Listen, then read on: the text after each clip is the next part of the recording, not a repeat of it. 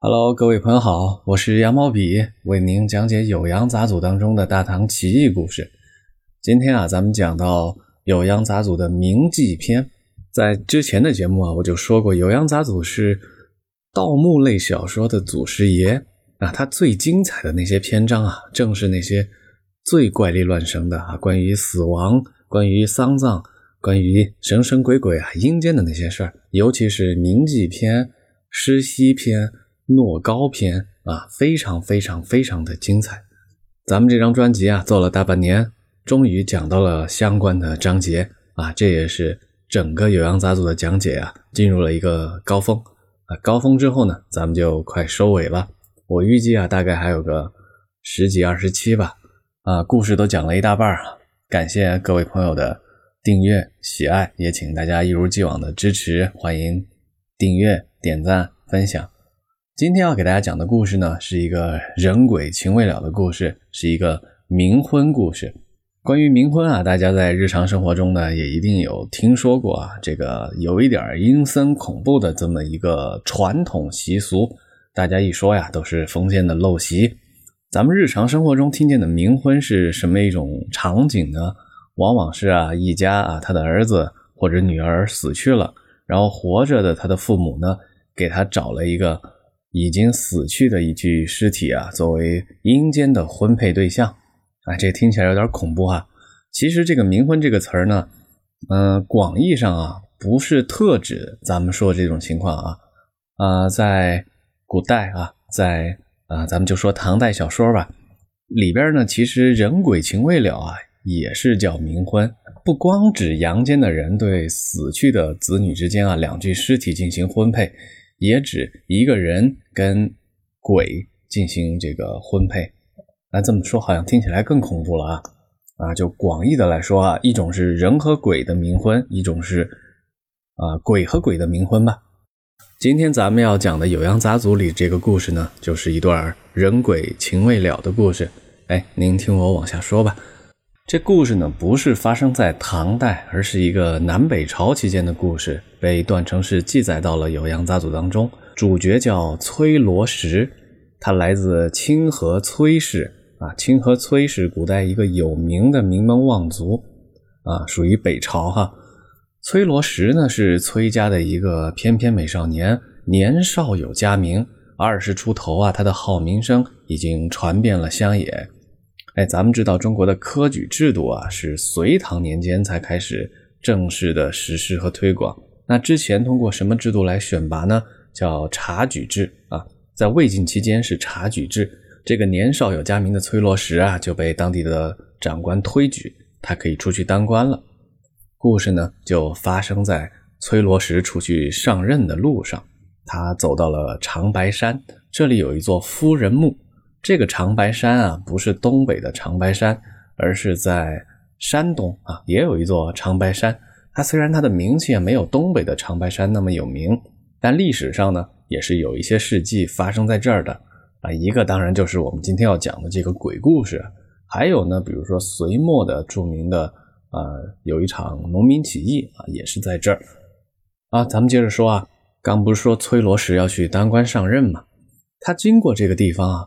发现这个地方不简单，忽见朱门粉壁，楼台相望，红色的大门，白色的高墙，啊，又是楼又是阁的，哎，这有一座大房子、大院子。忽然啊，有一个青衣人出现了啊，青衣的一个侍从啊，这个青衣人啊，就跟崔罗实说：“我们家的女郎啊，想要见崔郎，请您哎进来参观，进来玩。”崔罗实就恍然下马，跟着这个人往前走。他走过了两重大门，里边又有一个青衣人走上前来跟他引路。崔罗实越走啊，觉得就情况不对了，他就跟这个青衣人说：“我呀是在奔波的路途当中，忽然就接到了您的这个邀请和召唤哈。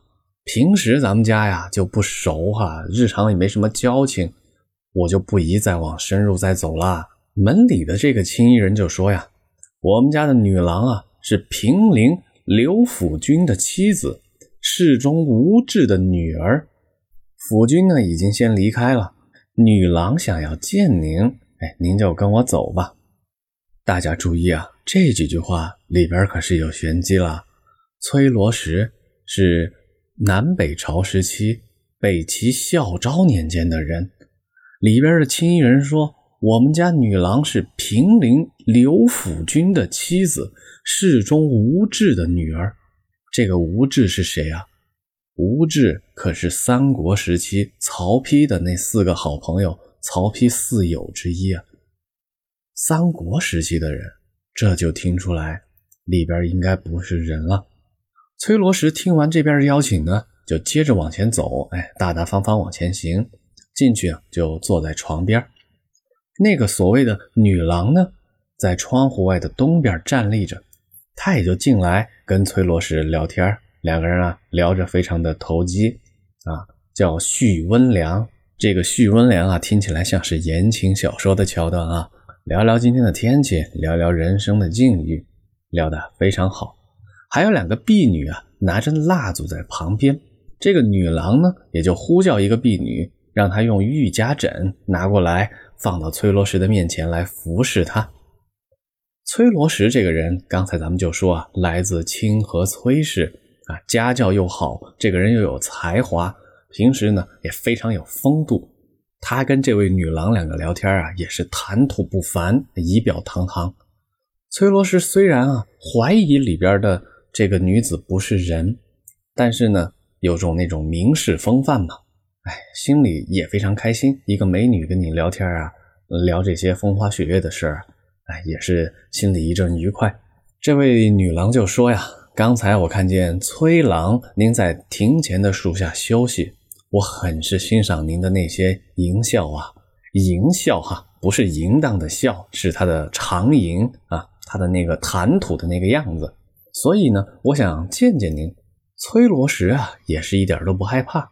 他之前不是听说吗？青衣介绍过这个女子家世不凡啊。夫婿呢也是名人，所以就直接跟他问问题。他就问这个女孩说：“当年魏文帝曹丕给令尊的书信，称呼令尊为元成令，有这回事吗？”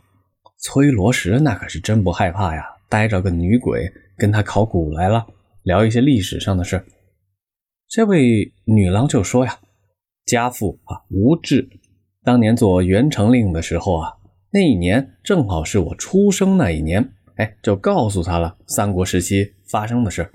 崔罗实啊，再跟他去谈这些三国时期啊史书上记载的这些往事啊，女孩呢也都跟他回答，跟曹魏的历史啊全部都相符，还有一些历史上没有记载的细节啊，女孩都讲得清清楚楚。这些话呢没有记录下来，也没有流传下来。崔罗实还问这个夫人啊。您尊夫刘氏，他到底名讳是什么呢？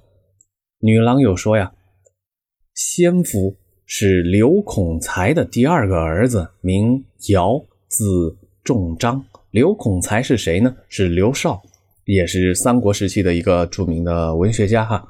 这个女郎啊，这个夫人吧，就接着说，我的丈夫呢，不久前有罪被抓，就一去不回了。哎，但大家注意啊。这个女郎说的时间点跟崔罗实可不是一个时空哈。聊完这些，崔罗实于是起身告辞，哎，说我该走了，我还有事儿，我还要去赶着上任呢。女郎又跟他说：“崔郎君啊，十年之后我会跟您再重逢，到时候啊，咱们再一同度过后边美好的时光。”这话听起来啊，又有点瘆人了哈。但当时的崔罗实呢，还沉迷在那个跟女孩交谈的愉快当中，也没注意。崔罗实还把自己的玳瑁簪子留下来作为纪念。女郎呢，也取下自己手指上的玉环，赠予了崔罗实。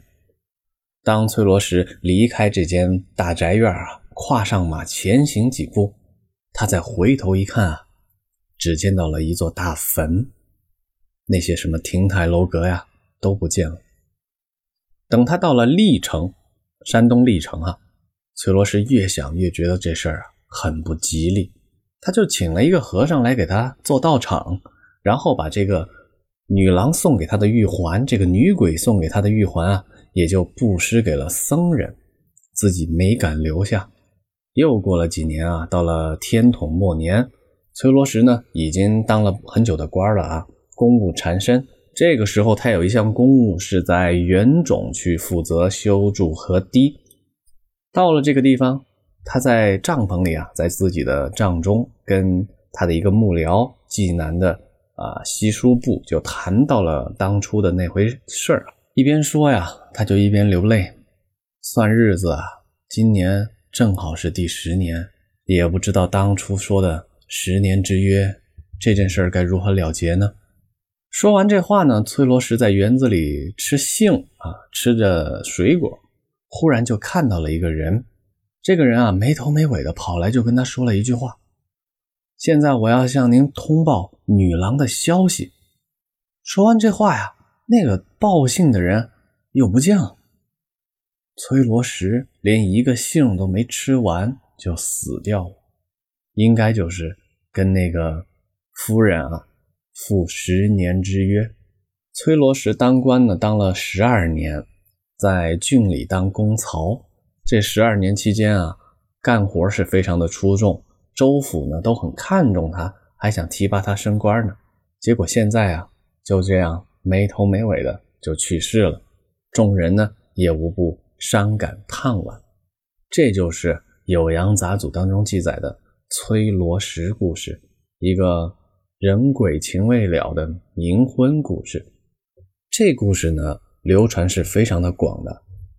呃，咱们再关联一些之前的知识点啊，段成是晚唐时期的有名才子，跟李商隐和温庭筠是齐名的三人并称三十六。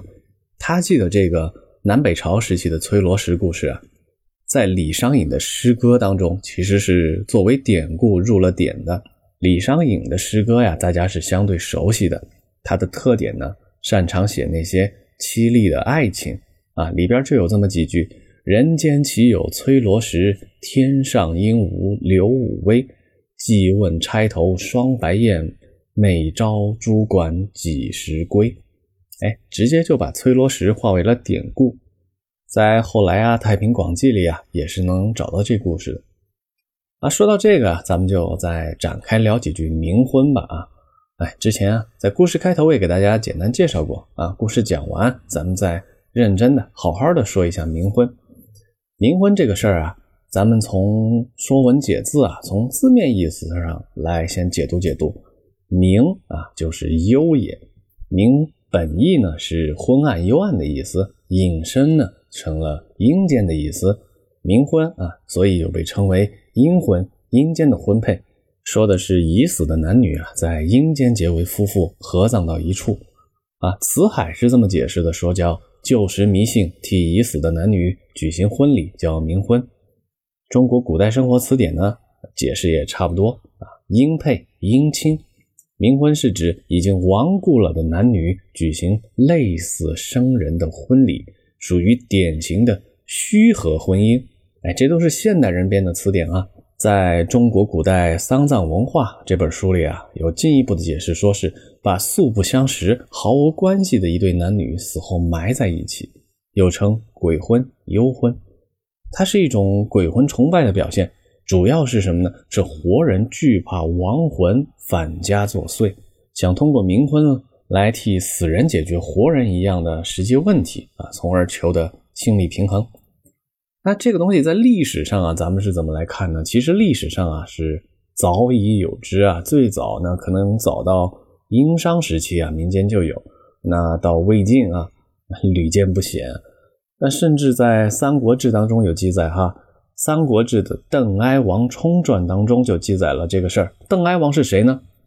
曹冲啊，著名的曹冲称象那个曹冲，曹操的小儿子。曹冲十三岁就夭折了，曹操十分痛心，就给他找了一个真实的王女合葬在一起。还有一个事儿啊，比如说是到了魏明帝曹睿啊，他八岁的爱女曹叔啊也夭折了之后呢。被封为平原仪公主，然后又给他找了一个真后的从孙啊，甄皇跟他合葬，这都是冥婚在三国时期的著名的一个案例吧。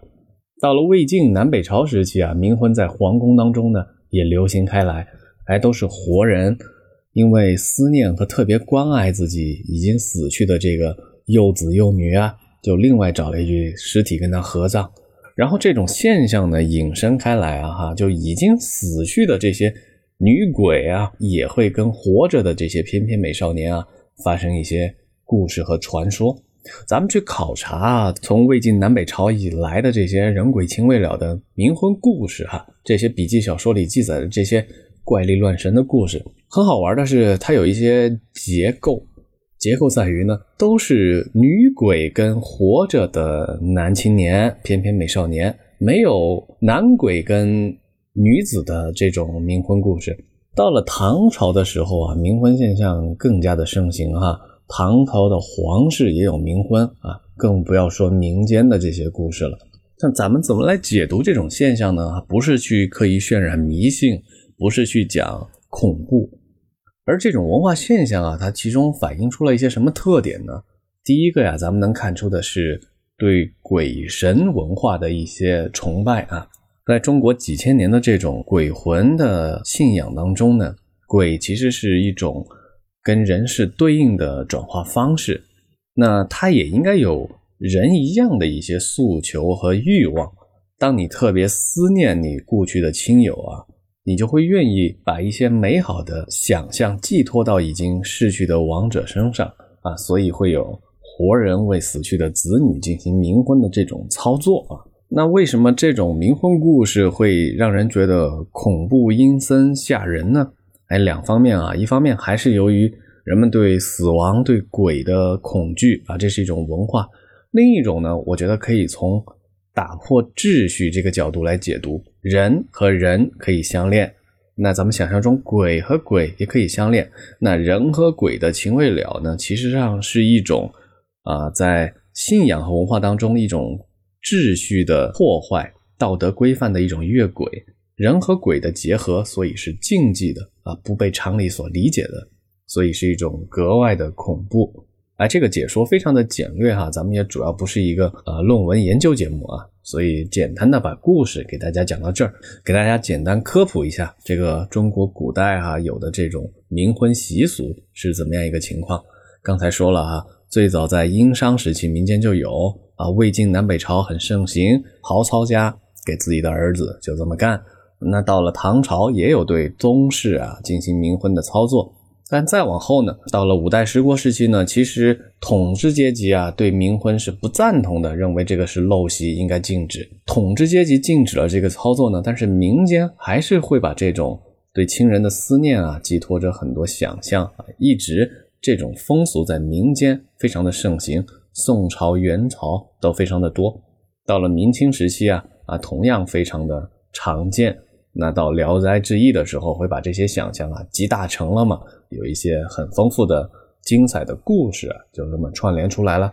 当然，到了现代啊，咱们对生命的认识会更加的科学啊，所以这种现象在当代中国呢，会相对比较少了。